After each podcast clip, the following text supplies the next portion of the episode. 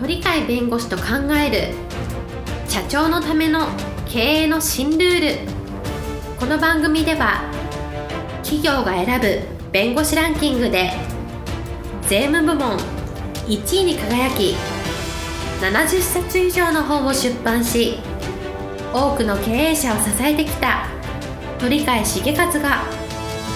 社長経営者独立希望者起業家のための経営の新ルールについてお伝えしていきます。それでは今回の番組をお楽しみください。皆さんこんにちは。お元気でしょうか、えー、元気が全ての源です、えー、この番組で元気をお届けしたいと思います、えー、経産坊の鳥飼です。パラリーガルの高瀬です、えー、今日のテーマはですね100年に一度の大改革の時代だとそういう認識が必要だということを今日はテーマにしました。はい。えっ、ー、と、100年に一度の大改革の時代、ということなんですけれども、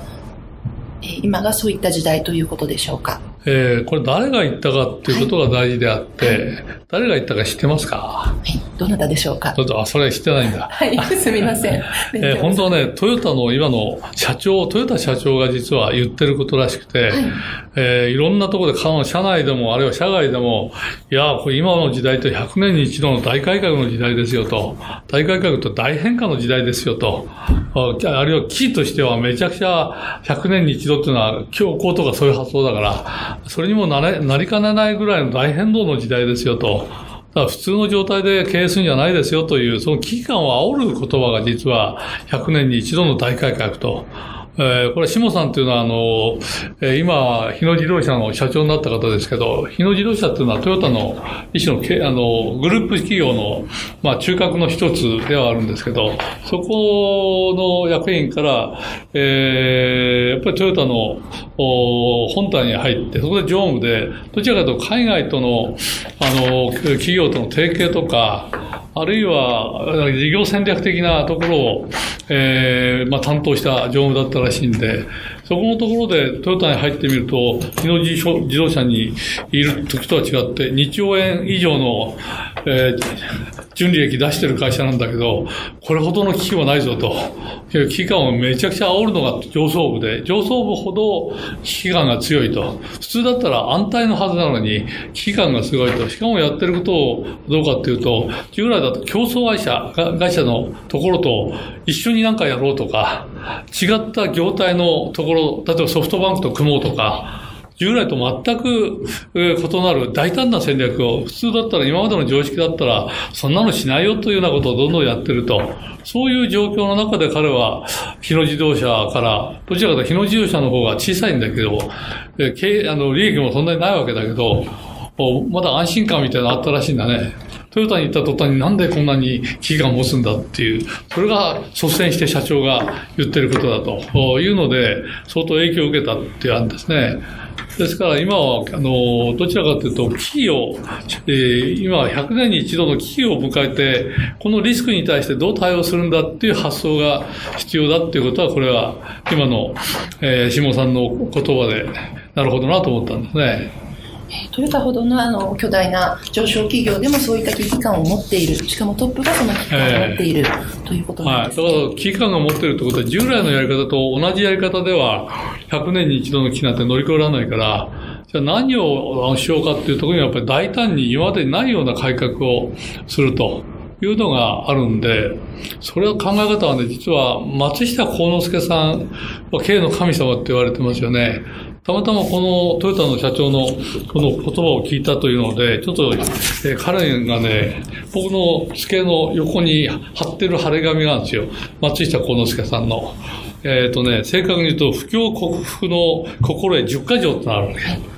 その10番目に何をが書いてあるかっていうと、今、あの、100年に一度の大改革について書いてあることがあって、こういうふうに書いてあるんですよ。えー、不況の時はね、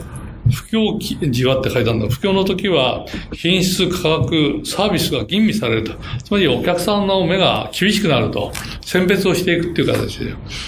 だからそういう形でサービスが吟味されると。えー、今までのようなやり方じゃダメなんで、この吟味に耐えられるように日頃から、日頃から、なんか急に悪いこと、悪い状況になったから何とかしようと、お客さんの目が厳しくなったから何とかしようというもともとそういうのを日頃から考えて、それで先手を打つ、つまりなすべきことをなしておくと。これだと、不況、どんな不況が来ても、それは克服できますよと。いうので、つまり、この心構えと100年に一度って発想は、日頃からの中に入れてなきゃダメだっていうのが、不況克服心得10か条の中に入ってるんで、松下幸之助さんは、あの、都市空間というか、一問もないところから、あれだけの大企業を作って、今でもパナソニックとして繁栄はしてるわけですけど、ところがやっぱり心得としてはいろんな経験してるから、その経験を乗り越えたところから考えると、やっぱり不況期を常に考えながら、そう先手先手を打って、従ってお客さんの義務が厳しいという甘くなった時代でもやっぱり義務が厳しいんだという前提で物事を考えていかなきゃいけないよと。そういう意味では100年に一度の木っていう発想は、トヨタさんはおそらく今だけの発想じゃなくて、もともとこういう発想でずっとやってきたから、2兆3000億の利益を出して、さらに、えー、油断するなよと。いうふうに言ってんじゃない逆に言うと 2, 2, 兆を超えるような利益は安心材料なんだけど、ここに安心したら、不況期に入ったら大変だろうと。今こそ逆に言うと100年に一度の危機なんだという心構えで、えー、先手を打って、えー、どんな時代に入っても、強行に来ても、どんなお客さんが厳しい選択をしてきても対応できるようにしようっていう発想なんだと思うね。そこを下さんということが体で感じられて、今日野自動車でそれを同じようなことをやろうとしているという話なんですね。100年に一度の大変革時代というのは、今が、今、平成30年がそうですよという、はい、そういうわけではなくて、常にそういう、えー、例えば公共な時であっても、常にそういう意識を持ちましょうという。ですね。今は、大企業は意外と金を、あり余るほど持ってる、ナビリファあると。だから外国人機関投資家だったら、それ出せと。もっと株主還元率上げろと。えー、配当を増やすか、配当を増やさないんだって、あと株価を上げるために自社株買えと。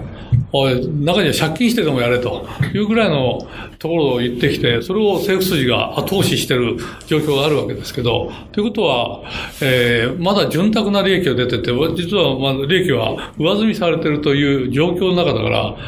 不安を持って使えないっていうところがあるのかもしれないけど、その不安を持ってただ使うんじゃ、使わないんじゃなくて、不況期が来ても、あるいは不況期だと今思って、そこをちゃんとお金もっとよく使ってね、えー、会社の利益をもっとかさ上げしろと。いうような積極的投資の方に、だからいろんな企業とトヨタさんを提携したり、万が一に備えて、えー、そそういう業界を超えていいんですかとか、そういうあの、敵型と手を踏んでいいんですかとか、様々なことが今手と打たれてると、そのぐらい危機感が強いと。